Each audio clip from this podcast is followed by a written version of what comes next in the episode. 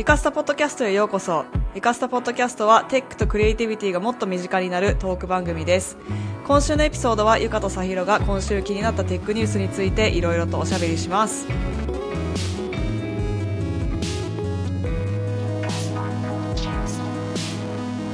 ゆかです。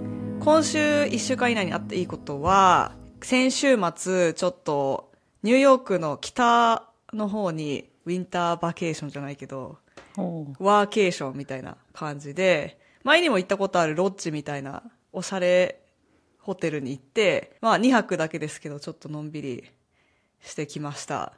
なんか、雪がすごい積もってて、スキーとかしようと思ったら山とかもあるのかもしれないけど、まあなんかもうそのロッジに ずっといて、まあ仕事したりしてただけなんですけど、まあなんかちょっとのんびり過ごせてよかったです。ピノも雪で遊んで嬉しそうでした。あいいですね。ピノさんが雪の中、おにぎりのおもちゃで遊ぶっていう。そう もうどこにあるか見えなくなっちゃうっていうね。かわいい。でも、おにぎりがちょっと遊びすぎて、おにぎりの米の部分の白がちょっと、あの、雪と比べると黄ばんできているから、それでちょっと見えるみたいな。相当お気に入りですね。そう。気に入ってます。よかったです。はいリフレッシュできて。さひろです。今週1週間以内にあったいいことはですね、えー私もゆかさんとに便乗して、ビジョンプロを買うことにしましおた。ーおめでとうございます。ありがとうございます。イェーイ。そう、最初は、さひろさんは私のバックアッププランみたいな感じでね。もしはい私が買えなかったら、さひろさんもやっといて、まあ最悪キャンセルね、いつでもできるし、欲しくなったらね、キープしてもいいし、っていう感じで考えてたんですけど、買えたら、二日ぐらい悩んだかな二日ぐらい悩んで、いや、ゆかさんやっぱ買いますって。ね、楽しみですね。そう。一応私が結局ね、ピックアップして、あ、そうなんです。さんに送ることになっちゃったんだけど、はい。でも近くのアップルストアでもう一回確認っていうか、なんかフィッティングやってもらうといいみたいですね。そうですね。なんかアップルの方に電話したら、購入から2週間以内に近くのアップルストアに行ってフィッティングをしてくださいっていうことだったんで、なので、まあ、当日の受け取りはね、本人じゃなくてもうん。いいっぽいということで、うんうん。ゆかさんにお願いして、はい、ありがとうございます。ええいえよかったです。でもちゃんとフィッティングして、ね、なんか、うんうん結構サイズが細かくいろいろあるので、そうそう。で、このいフェイス ID みたいなスキャンやりましたけど、あれがどれぐらい正しいのかちょっとよくわかんないですし、なんかあの数字が20なんとかから30、何でしたっけ、えーと ?30、25ぐらいから35ぐらいまであるんでしたっけ？えっと、21から30、私たちは33だったそう、私たち33なんですよ。よ。なんかその中で言うと結構大きい方の部類だったから、あれ？みたいな。思いまし本た。当？なんかその、いろんな人がね、なんかな、このサイズでした、みたいなポストしてるので、見て、あれ？なんか結構、でかい方じゃね？みたいな。まあでもそもそもその、数字が何の数字なのかわかんないですけどね。あそうですね。一応あのヘッドバンドのサイズは私たちスモールなので、あはいはい、はい。多分なんかその頭に関してはそんなに大きくないと思うんだけど。あれかな？なんかあの、平たい顔族？眼球出てるか出てないかそうとか、あのね、彫りの深さとかそういうことかもしれないですね。そしたら。あ、そう考えると、私たちはね、全部同じサイズで同じ数値だったからよかったけど、うん。なんか、もしかしたらアジア人女性あるあるの数値なのかもしれない。ね、気はい。になりましたけど。また、ちょっとその辺のサイズ感とかも、ピックアップした時に、また再調整一応してくれて、本当にそのスキャンでよかったのか、みたいなのをチェックしてから、まあ、もし変更が必要だったらその場で変更してくれたりとかもすると思うんですけど、うんうんそうですね楽しみですね。楽しみです。はい。2月3日のピックアップになったので、ちょっとあの、1日は遅いんですけど、まあまあ、これからの歴史を考えると、まあ1日の誤差かなっていう感じです。で、ついでに言うと、あの、Mac が今週40周年はい。おだそうです。めでとうございます。おめでとうございます。40はい歳の誕生日ということで、あの、私もちょっと記念リールズみたいなのをアップしたんですけど、さひろさんは初 Mac 何でした？えーとね、ちょっと私思い出せないんですけど、真っ白の Mac、覚えわかります？わかりますが、ツルツルの？あ、ツルツルので、うんうんうん多分ね、20、ん ?18 年ぐらい前に買ったと思います。うんうんうん。でもそれが何だったか2008覚えてる年とかそういう、えっと、うん機種名なんて言うんだっけ？パワーブック？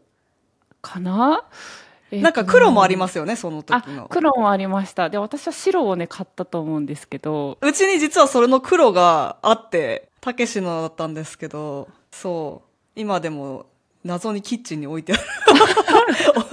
なんかもうちょっとちゃんと飾ったりしたいんだけど。いいですね、インテリアとして。そうそうそう。なんかちょうどその40周年で、なんか Mac ありがとうみたいな感じのことを振り返っていたら、次に来るなんか空間コンピューターの、ね、なんかビジョンプロの、なんていうんですか、この次の世代というか世界がすごくより楽しみになりました。また、ビジョンプロが出て、ビジョンプロ40歳おめでとうっやば。その頃まで私 YouTube やってたら受けますね。YouTube あるかな？わかんないけど。また違う形でね70歳ぐらいの、いや、わしは、わしは当日に買えなかったから1日後に買ったんじゃよ、みたいな感じで。その時、その時まで元気に そうですね。やっていきたいと思います。多分その頃には YouTube じゃなくてホログラムみたいな感じでね、みんなの交際に直接私が映り込んで、わしはの、つって。話してる感じになると思います。はい。楽しみにしてます。じゃあ、今週のニュース行きましょうか。今週もいろいろあります。まず一つ目。インスタグラムのナイトタイムナッジズという新しい機能ですかね。で、特にティーン向けの新機能だそうですけど。まず年齢制限的に言うと10代のアカウント向けなんですけど、彼らが深夜にリールとか DM とかこうスクロールガンガンガンガンしてて、えっ、と、10分以上インスタにいるって検知されたら、もうそろそろ寝ませんか？とか、休憩しませんか？っていう通知が、まあ、ポポッと出てくると。で、これはね、オフにできないらしいので、もうずっとそれでも見続けたい人は、このナッジを無視し続けて見ていくっていう感じになると思います。10分って結構短いですけど。そうですね。あっという間ですね、10分。ね。まあでもやっぱティーンのね、なんかうんメンタルヘルスとかの影響も結構いろいろ言われますから、そういうのの影響で、ちょっと厳しめの機能ですよね。10時以降で10分ごとでオンオフできないとのことなので。でもまあ寝た方がいいですよ、ティーンは。あ、そうそうそう、本当そうです。いやティティーンじゃなくても寝た方がいい。確かに確かに。ほんとね、なんか30過ぎると睡眠へのなんか情熱がすごい上がってきません？わかる。いや、ゆかさん、そろそろそういう年代かなと思って私はい待やいや、ってました。私も、もうもう、3年前ぐらいから、いや、そうね睡眠の本とか読んで、おー、すご勉強してましたよ。やっぱね、睡眠がね、一番の薬ですね。結構30代前半ぐらいまではね、寝なくてもいけるかなみたいな感じなんですけど、もうすごい過去の話みたいになっちゃったけど、もう今はね、わしはの わしはの、寝ないとダメなんじゃっていう感じになっちゃって。ウケる。何の話や？じゃあ次。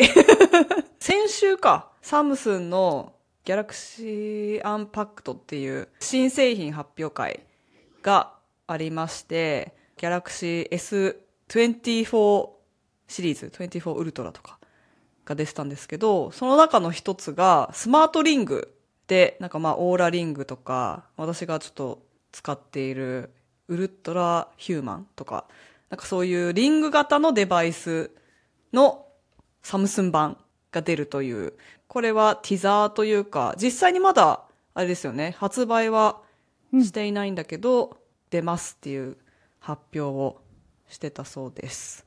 ほとんどオーラに近いっていううんふうに書かれてますね。ね、あとその、サムスンは、ギャラクシーウォッチとかもありますよね。うん、そうですね。だから、それとどう違うのかとか、なんか一緒に使う感じなのか、それとも、まあ、あの、人の好みで、リング型がいい人もいれば、ウォッチ型がいい人もいるから、それで選べばいいのかって感じですかね。スマートリング私使ったことないんですけど、うん。どうですかゆかさん。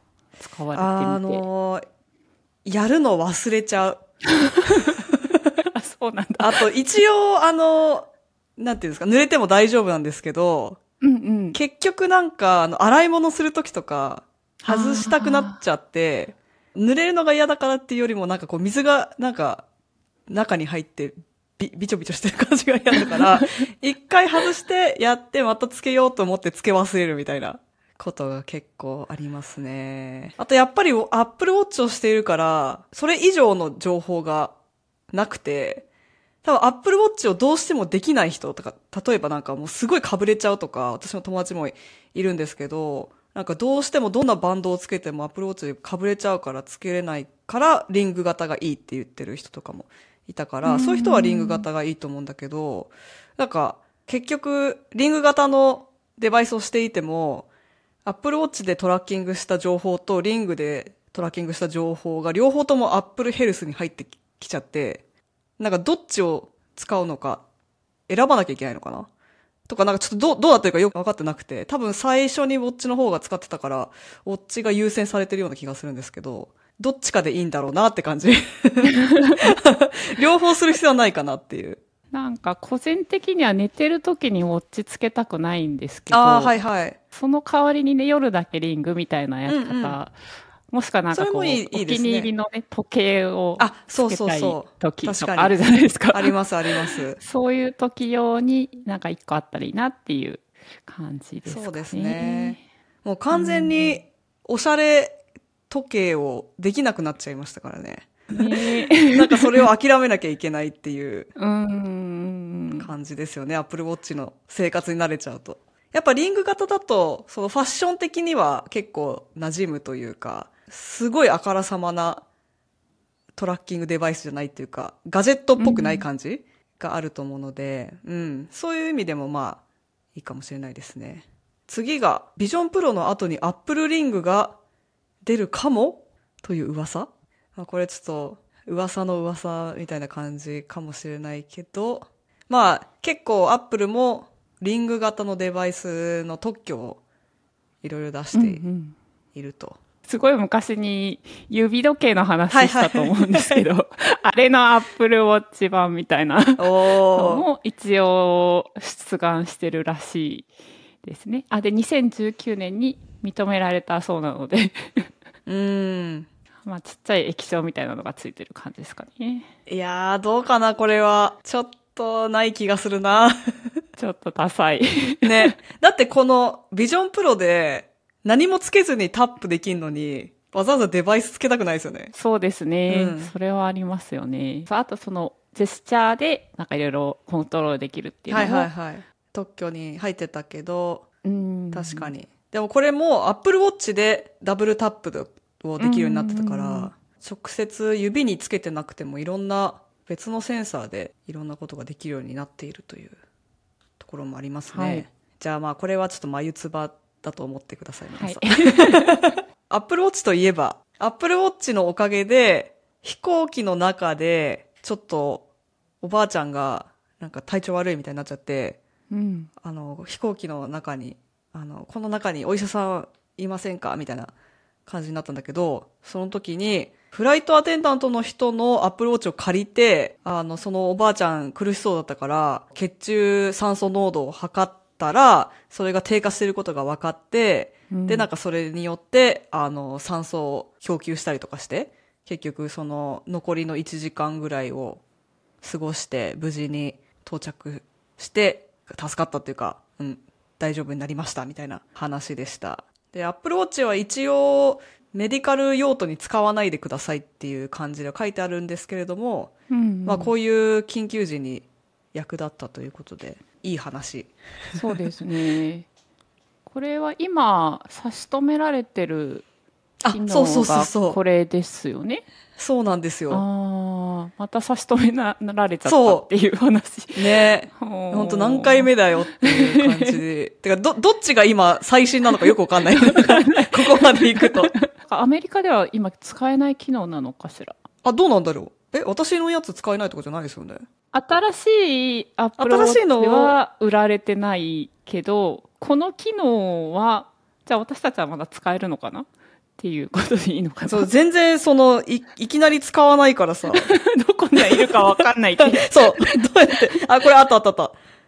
ありますあります。あ、じゃあ私たちは使えるんだ。なんか不思議ですね、それも。ね。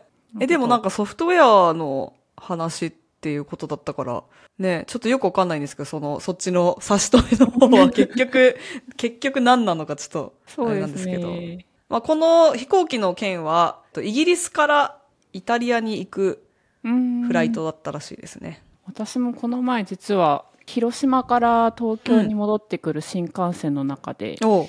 同じ車両に行った女性が、結構私の斜め後ろぐらいでいきなり倒れちゃって。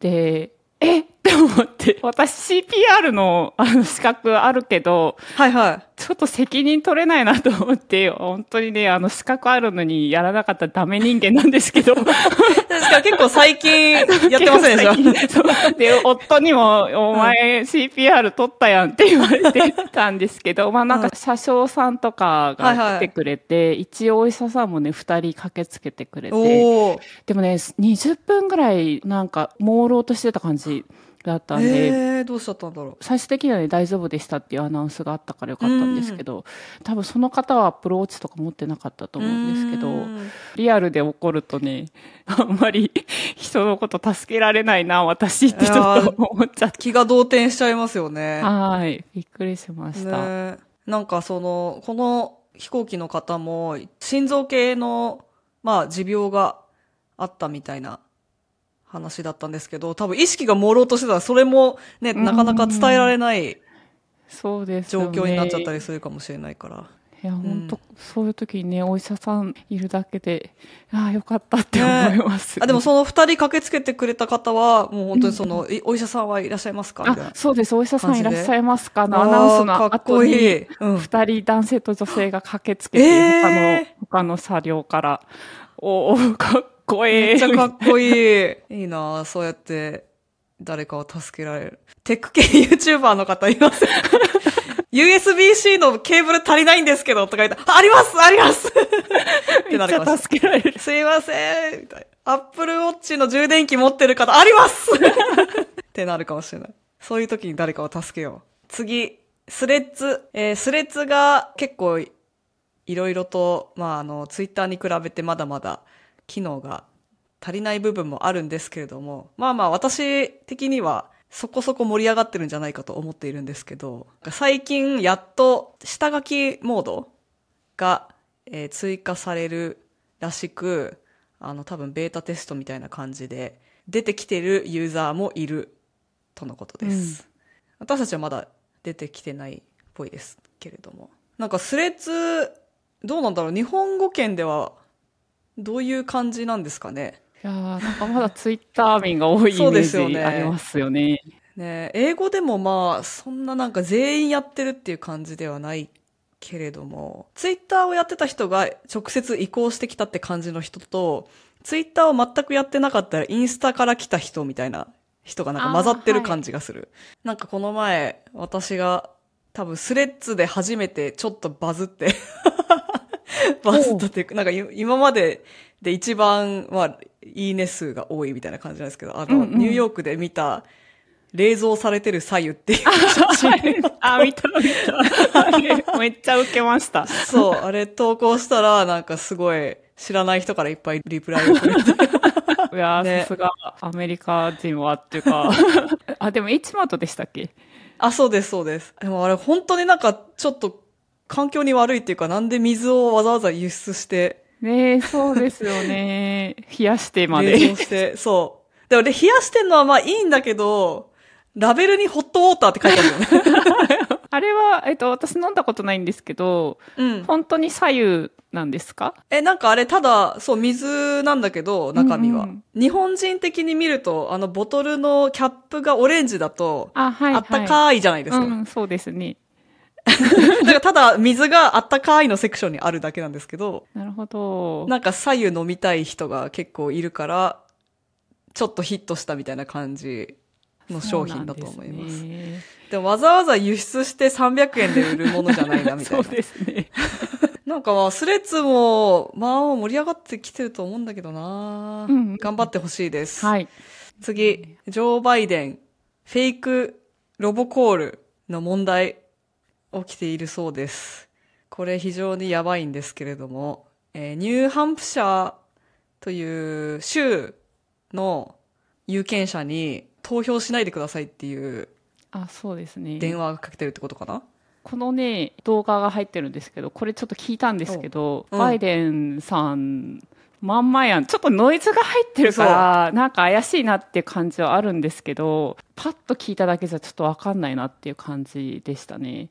えっと、昨日が投票日だったんですよね、ニューハンプシャーの。で、結局、まあ、トランプとバイデンが勝ったんですけど、まあ、そのロボコールの内容としては、この火曜日の投票に行かないで、あー11月の投票までちょっと温めといてくれみたいな。なんか明日、明日行くとトランプが再選される確率が上がっちゃうから行かないでみたいな感じの電話だったらしいんですけど、なんかちょっとあんまり意味わかんないなっていう感じはあるんですが、結構いろんな人が電話を受けていて、今操作されてるので、誰うが裏にいるのかわからんという感じはいはい。らしいですね。いやーでもなんか、本当 AI ででね、うーん。超簡単に、声ぐらいだったら全然すぐ誰でもできちゃうから、こういうことに使われ始めると本当にうんよろしくないですよね。ちょっと疎い人だとね、ほんと信じちゃいますよね。ね。あれなんかオレオレ詐欺の話してたのは、はい。あれでしたっけ？ゆかスタの、あれかな？チャットで話してただけでしたっけ、そうそう、チャットでね。ポッドキャストでは話してなかったかもしれないけど、うんうん。なんか私の AI も作ったじゃないですか、この前。うんうん。あれを、すごくて、精度が。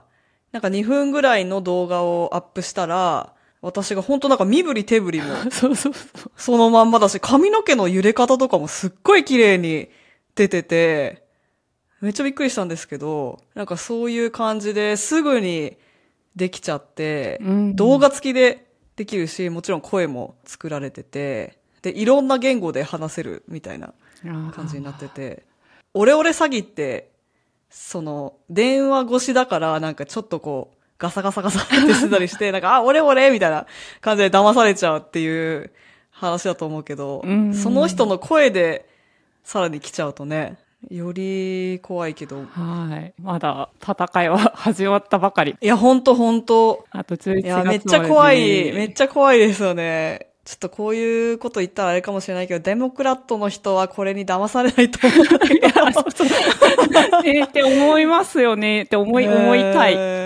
そうなんですよね。はいいや、でもなんか今回その、さっき言ってた、ニューヨーク州でも、うんうん。あの、まあ、ニューヨークはもう Democrat というか、青い state ですけど、やっぱり都市部じゃなくて、ちょっと田舎に行くと、それでも、トランプ派の人がいるんですよ。で、田舎に行ったらなんか庭にトランプ2024とか書いてたりとか、トラックにそういう旗を掲げて、ブワーとか言ってやってる人とかいて、はやべえなとい。思って。やべえ。ゾッとしましたね。一応、トランプがね、リパブリカン側で、今のところ出てくるという、出馬する予定になっちゃってるから、本当なんでなんですけど。普通に、クリミナルじゃん。そうそうそう。普通に犯罪者なんだけど、強く生きていくしかない。移民として、私たちは投票できないからね。皆さんに頑張っていただかないと、よろしくお願いします。最後はですね、ディズニーのニュースというか、これも発明系ですね。特許を取ったっていう話なのかな。えっ、と、ホロタイルフロアっていうマットみたいな、ちっちゃいつぶつぶがくっついてるようなタイルをいっぱいつなげて、で、そこの上を歩いたりするっていうタイルなんですけど、このコロコロなるから、あの、トレッドミルみたいな感じで、歩いてるんだけどどこにも進まないみたいな感じになったりして、VR とかやるときに、その VR の中で歩いても、どっかぶつかったりとか、他の人にぶつかったりとかせずに、バーチャルリアリティの中で遊べたりとか、このタイルの上に物を置いて、それを動かすとかもできる。っていうことで、結構面白いデバイスが、なんかまあディズニーリサーチっていう、まあ多分 R&D みたいなことをする部門から出てきたそうです。なんかこの発明者のラニー・スムートさんっていう、なんかおじさまが、なんかすごい素敵なおじさんな感じがする。そうですね。このやってること俺大好きみたいなのがねすごい溢れ出てていい感じです、すっごいいっぱい特許持ってて、特許の額縁が1メートルぐらいなってて、で、なんかテクノロジーで人を幸せにしたいですみたいなうんうん。感じなのが素敵でした。これ、複数人でもこうんうのんフロアの上に乗って、あの、お互いがぶつからずに、うん。あの、歩き続けることができたねりするっていうのが、すごくいいなと思いました。いいですよね。だからお互いなんか VR ヘッドセットとかつけて、なんか一緒に冒険するゲームみたいなことをやってたとしたら、まあそうぶつかったりせずにみんなそれぞれ歩いてできるから、一緒にいるんだけど、なんかバーチャルの中でも遊べたり、で、うんうん。安全に遊べるし、歩けるっていうの結構いいですよね。あの、運動にもなりそうだし。普通にヘッドセットつけたら家具に当たりますもんね。我々のそう場合は。そうそうそう。そう。本当に、ビートセーバーやって友達が来た時にマジでなんか壁とかにガーンみたいにな机とかに振り下ろしたりするから、結構危ない。そうですよね。これは試してみたい。面ね白え。なんか家で使えるようになったらいいですよね。うんうん。さひろさんから何か小ネタ？あります。か？小ネタタイム？めっちゃ小ネタでよければ一つ。はいゆかさんはファストフードを結構食べますか？あんまり食べないあんま食べないすですね。カリフォルニアにずっと住まれてたと思うんで、インアウトバーガーは結構、はいはい。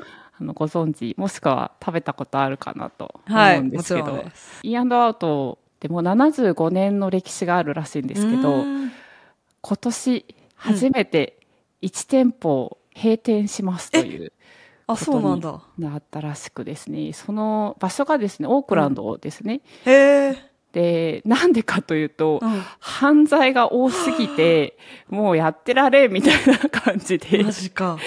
従業員、住民、泣く泣く、えー3月をもって、3月24日だったかな？に、えー閉店ということになってしまったらしいです。あらら。オークランドって、うん確かにちょっとフットなイメージあったんですけど、なんか去年はあの全米で犯罪率がちょっと減ったっていうニュースがあったんですよね。でも、オークランドはね、暴力犯罪が18%、2019年から22年にかけて増えて、え、で、2023年には強盗が37%ああ。増加したということで、かなり危ない。そう、というか、あれなんですよ、あの、1000ドル以下の強盗が犯罪じゃないっていう、あれがあるから、え、カリフォルニアですか？カリフォルニア全体なのかな？それなんかサンフランシスココとかはそうなんですよ。少なくとも。え？そう。